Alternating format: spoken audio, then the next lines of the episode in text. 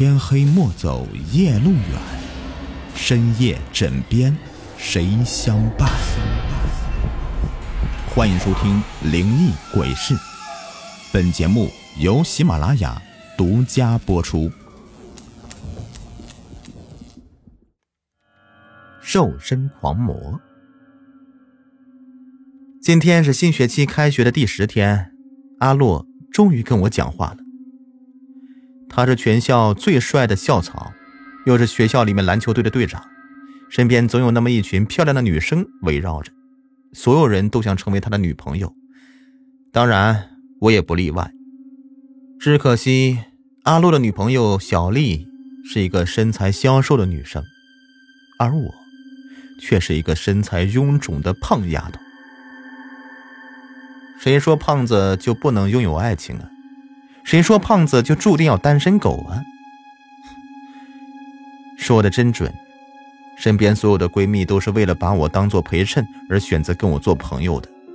她们每次带我去餐厅，都会假惺惺的点好多好多菜，然后拍照发朋友圈，写上“今天胃口特别好，吃吃吃，我要把你们全都吃掉。”自己呢？却只吃一点点，剩下的全部都给我，还装模作样的说：“这些呢，都是这餐厅里面最好的，你多吃点天晓得他心里是不是想的是，对，多吃点你越胖就会越显得我漂亮了。该死的我，还要装作对方是为我好的样子，把那些最好的饭菜吃完，然后看着对方呢，优雅的发个朋友圈。哇，吃了这么多呀，真担心会不会发胖呢？操！晚上回到家，打开朋友圈，见到小丽又发了张和阿洛出游的照片。哼，小婊砸，赤裸裸的秀恩爱，真不知道阿洛为什么会喜欢上她呀？还不是因为她身材好，又天生一张锥子脸。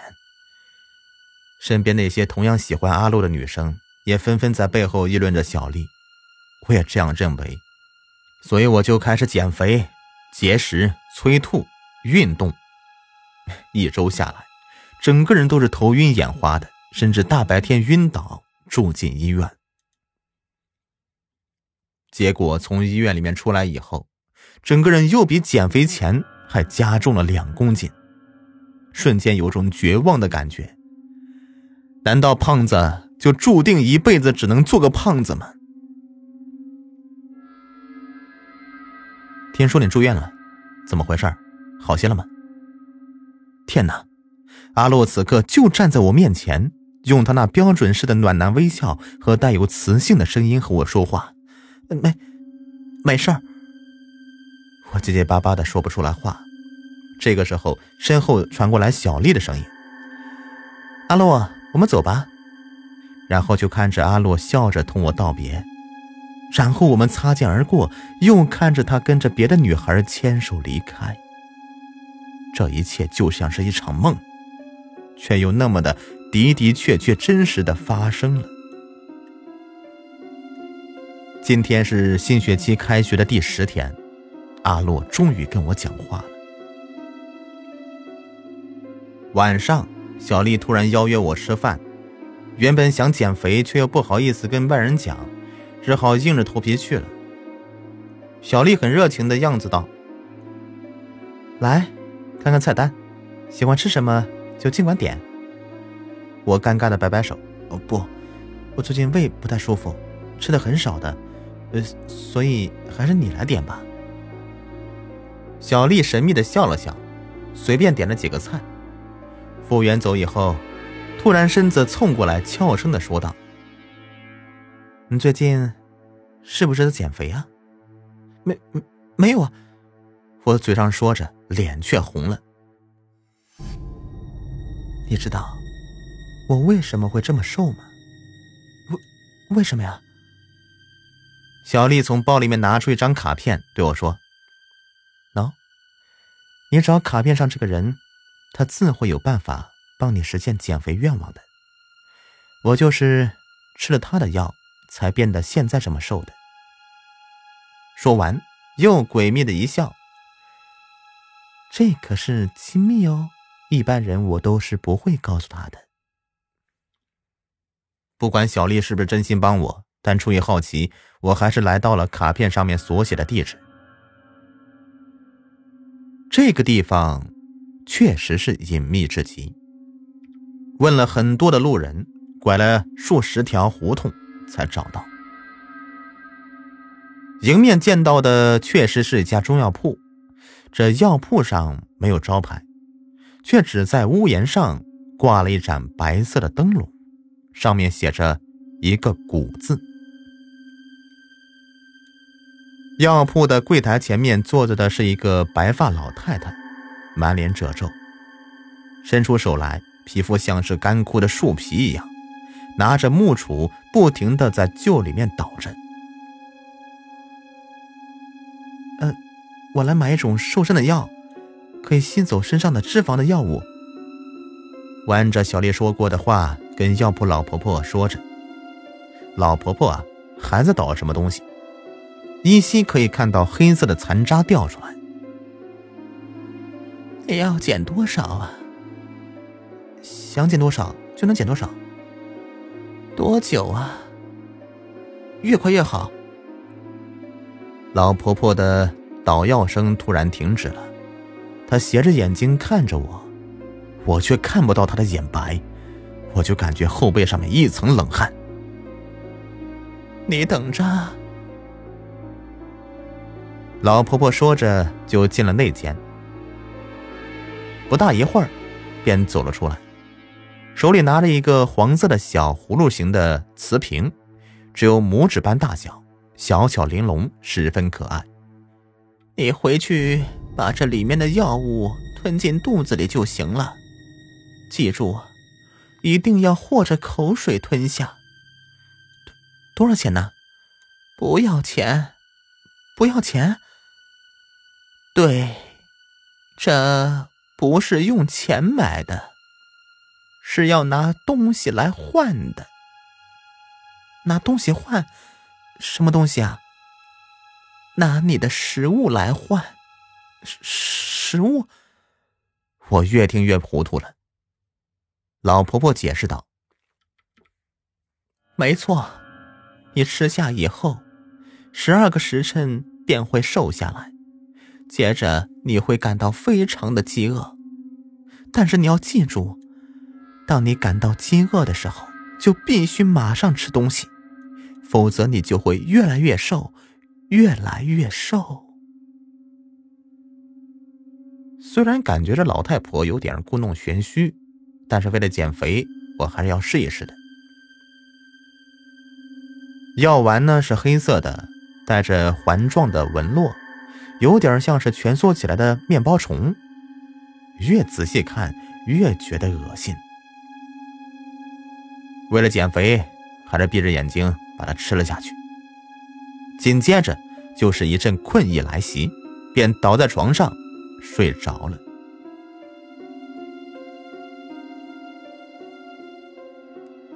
醒来的时候，已经是第二天了，并没有像老婆婆说的那样有很严重的饥饿感。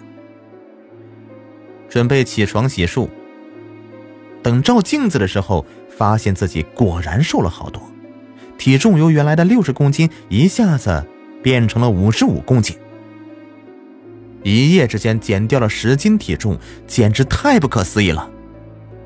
上学的路上。感觉周围的目光全都集中在我的身上。到了学校，所有同学都在问我我是怎么瘦下来的。我只是笑笑不说话，全班恐怕只有小丽知道原因了。放学的时候，我和小丽还有阿洛三人走在一起。阿洛突然问了一句：“哎，你好像真的瘦了呀？”我脸一红。偷偷的瞄了一眼小丽，小丽尴尬的笑了笑，对阿洛说道：“瘦了还不好吗？这说明人家减肥成功了呀。”之后我们三人便经常在一起上下学，阿洛跟我说话的时间也多了，我也就一直按照那个老婆婆的嘱咐，一旦感到饥饿，我就马上吃东西。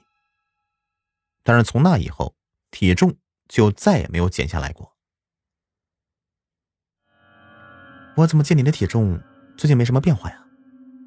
在学校食堂吃饭的时候，小丽突然坐在我对面，小声的跟我说：“你是不是听到老婆婆说了什么？一饿就要吃东西，所以你是不是一旦感到饥饿就赶快吃东西啊？”我傻傻的点点头说：“是啊。”哎，小丽一拍大腿：“你错了。”这种药物是越饿就会越瘦的，总是吃东西是瘦不下来的，是吗？我半信半疑。你是不是感觉最近饭量越来越大了？对呀，我点点头道。确实，最近的饭量明显变大了很多，但体重却一直保持不变。哎，就是嘛。小丽像是猜中什么似的兴奋道：“所以说啊，只有饿才能瘦下来。”你又想吃还想瘦，哪有这样的好事啊？这听起来好像挺有道理的呀。想想少吃一顿应该不会有什么问题，于是便真的尝试在饥饿感来临的时候没有吃东西。果然，体重再一次的轻了十斤。以前的衣服全部丢掉，对着镜子里的自己越看越喜欢，以后谁也不敢叫我胖妞了。嘿嘿。对不起，我想你是误会了，我们在一起不合适。直到那天晚上，我约了阿洛出来吃饭，明知道这不合适，太对不起小丽了，但却还是忍不住的向她表白了，结果却遭到了拒绝。为什么呀？那天整夜我都没有睡着。原以为可以顺理成章的开始一场恋爱的结果，却被生生的扼杀在了摇篮里。转念一想，一定是自己还不够瘦，于是我就发誓开始绝食。第二天就一整天把自己锁在房间里，没有出门，也没有吃东西。冰冰，小丽敲了半天的房门都没有人开。于是她尝试着扭动了把手，门开了，没有锁。他小心翼翼的走进房间，轻轻的叫了声：“冰冰，你在吗？”没有人回应。客厅、洗手间、厨房都没有人。于是他试着推开了卧室的门，啊！小丽脚下突然爬过数十只黑黝黝的虫子，把她吓了一跳。她打开卧室的灯，卧室里面除了那些满地爬的虫子以外，就是地上放着的一件带血的衣衫，还有一捧头发。小丽从包里面拿出一个玻璃瓶子，里面装着些许白色的沙粒，蹲下身子，把瓶子放到了地上。那些黑黝黝的虫子便一个一个的乖乖的爬进瓶子里。